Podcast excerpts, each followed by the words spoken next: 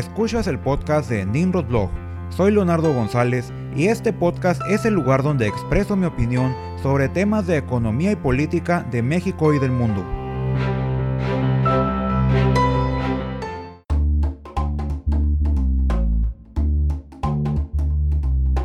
Bienvenidos al episodio número 25 del podcast de Nimrod Blog. El día de hoy hablaremos sobre la medida tomada por el gobierno de Estados Unidos para restringir los cruces no esenciales en la frontera con México, lo cual facilitará que las ciudades fronterizas de ambos países controlen mejor la pandemia.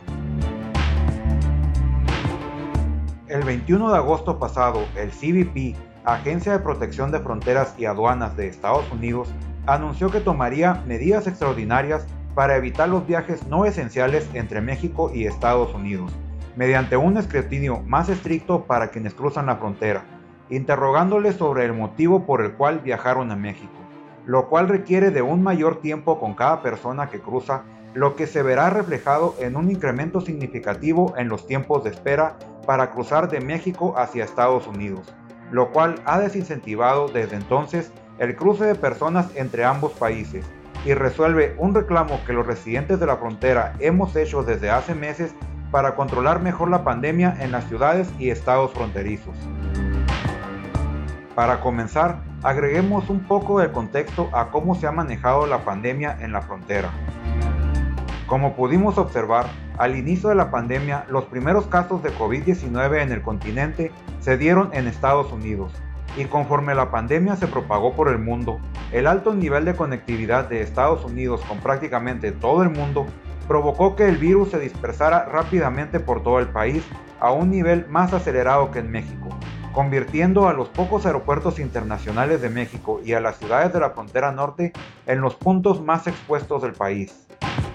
Pero la negación inicial del gobierno federal ante la pandemia provocó que nuestro país no tomara ninguna acción para controlar el flujo de personas que viajaban de Estados Unidos a México, principalmente al principio, cuando en nuestro país teníamos mucho menos casos que en Estados Unidos y el virus aún no se propagaba de forma local. Por lo tanto, la postura del gobierno federal en la frontera ha sido la misma de siempre. Las autoridades mexicanas se limitan exclusivamente a revisar que no se introduzcan productos de contrabando, automóviles no importados y controlar las compras de productos estadounidenses a los límites que marca la ley.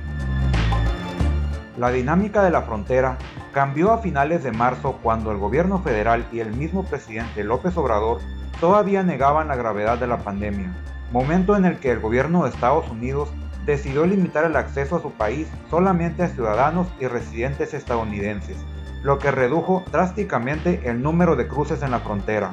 Pero para aquellos que son ciudadanos o residentes estadounidenses, nada cambió. Siguieron pasando como de costumbre a México debido a que nuestro país no ejerce ningún tipo de control en lo que se refiere al COVID-19, lo que obligó a autoridades municipales y estatales a tomar cartas sobre el asunto al establecer retenes de control en los accesos a las ciudades fronterizas, esto sí una vez saliendo de la zona federal que es jurisdicción de la aduana. En lo que respecta a controles en la frontera, la única medida que ha tomado el gobierno federal al respecto es referente al comercio exterior, para permitir se mantenga el comercio de mercancías, principalmente alimentos y suministros para la industria. Esto como una manera de garantizar la entrada en vigor del nuevo Tratado de Libre Comercio, pero en lo que respecta al cruce de personas por vía terrestre, la tarea ha sido tomada solamente del lado de Estados Unidos, quienes mantienen estrictos controles para ingresar a su país. Como ha sucedido en México a nivel federal, el manejo y las declaraciones de los gobernantes de ambos países ha sido una verdadera montaña rusa. Al principio, la diferencia en el número de casos de Estados Unidos era mucho mayor que en la de los estados fronterizos de México, al grado que se usaba el dato a nivel federal para resaltar lo bien que se manejaba la pandemia en México y cómo se podía comparar el número de contagios entre estados separados solo por un muro y con un alto grado de interconexión. Pero rápidamente el número de contagios se logró estabilizar y posteriormente reducir en Estados Unidos, principalmente en California, uno de los estados que tomó las medidas de contención más en serio. Al mismo tiempo que la pandemia comenzaba a salirse de control y a rebasar todos los escenarios previstos por las autoridades sanitarias de México, lo que provocó que políticos como el gobernador de Arizona culparan a México por el número de contagios en su estado, así como peticiones por medios estadounidenses de restringir aún más el cruce tanto de personas como de mercancías desde México. El control de la pandemia y reducción de casos en Estados Unidos a finales de mayo provocó que durante el mes de junio se relajaran las medidas de seguridad en casi todo el país, incluso en California, estado que tuvo que flexibilizar sus restricciones bajo presión de sus ciudadanos, al mismo tiempo que en México seguía creciendo a un ritmo exponencial el número de contagios, y Baja California se había convertido en el segundo estado con más contagios de México y el primero en proporción de habitantes lo que provocó la intervención de autoridades de California con autoridades estatales y municipales de Baja California para controlar el cruce de personas en la frontera, lo que provocó que en las ciudades fronterizas del estado se instalaran retenes municipales para impedir el ingreso a México de personas con síntomas y para desincentivar cruces no esenciales. Posteriormente, el relajamiento de las medidas de seguridad en Estados Unidos alcanzaron su clímax el fin de semana del 4 de julio, cuando para celebrar la independencia de su país hubo grandes concentraciones de personas en sitios turísticos, lo que provocó el rebrote de casos que afecta a ese país desde ese entonces. Y en este momento el número de casos supera en más de 10 a 1 entre las ciudades de Estados Unidos en relación con sus ciudades vecinas mexicanas.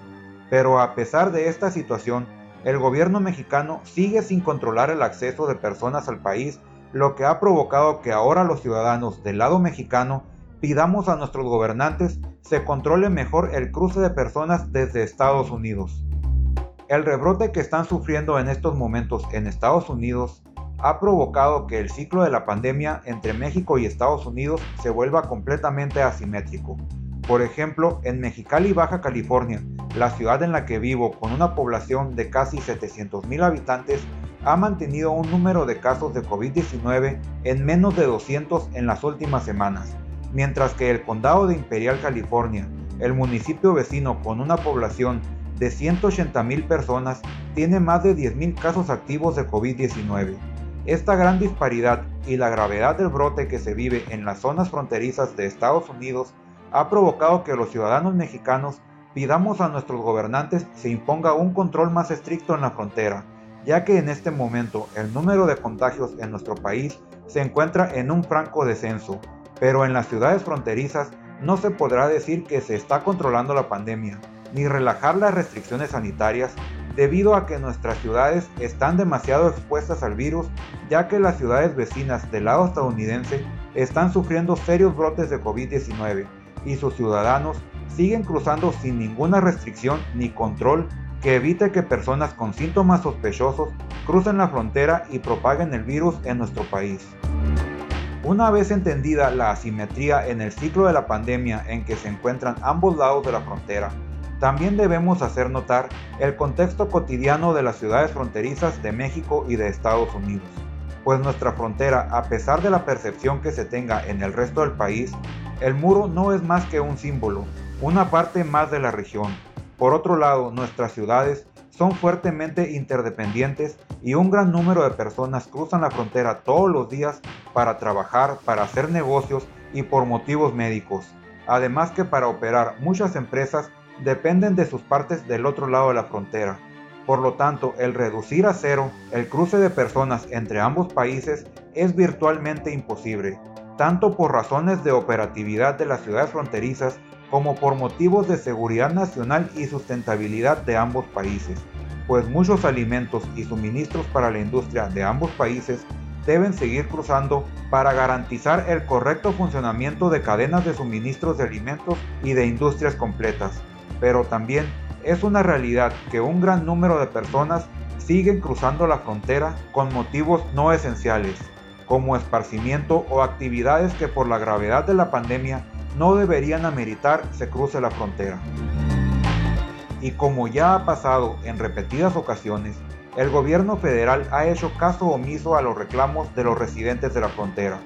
Puede ser porque estamos muy lejos para ser escuchados, porque nuestra situación particular es difícilmente comprendida por el resto del país o simplemente por indiferencia. y de igual manera como ya ha pasado en otras ocasiones, la respuesta la ofrece el gobierno estadounidense, quien desde el 21 de agosto pasado implementó una serie de medidas para desincentivar los cruces no esenciales en la frontera. Según la explicación del CBP, las medidas obedecen a la falta de control del gobierno mexicano sobre la pandemia y a que según una encuesta realizada a quienes cruzaron la frontera en el mes de julio, el 60% de los cruces se pueden clasificar como no esenciales, de acuerdo a la situación especial que representa la pandemia. Por estos motivos, con la intención de evitar la propagación del virus, se someterá a un mayor escrutinio a quienes crucen la frontera. Además que a quienes no declaren una razón considerada esencial por la cual viajaron a México, se les enviará a revisión secundaria donde se les proporcionará material educativo sobre los cuidados que deben de tener para prevenir contagios de COVID-19. Esto debido a que legalmente no se le puede negar el ingreso a su país a los ciudadanos y residentes estadounidenses, pero sí pueden tomar este tipo de medidas que incrementan los tiempos de cruce a niveles que incentivan a los ciudadanos a cruzar la frontera solamente por razones estrictamente necesarias.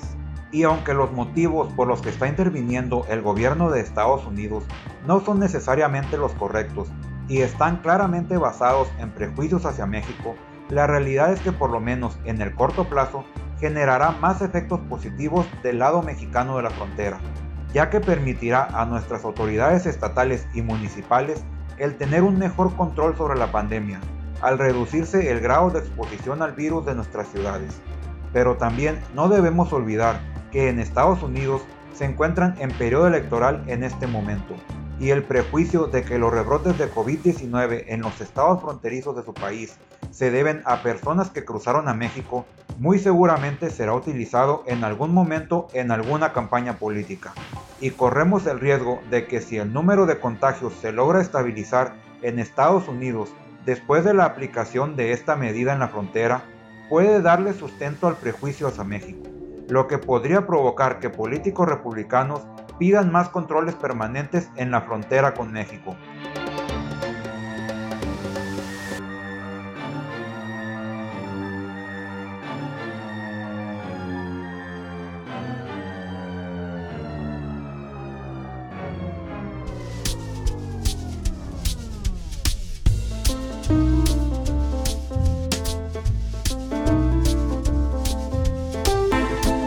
Muchas gracias por haber escuchado este podcast. Si no estás de acuerdo con mi opinión o tienes algún comentario al respecto, dejemos que la opinión fluya en la sección de comentarios de nimrodblog.com o en mi Twitter en arroba nimrodblog. Hasta la próxima.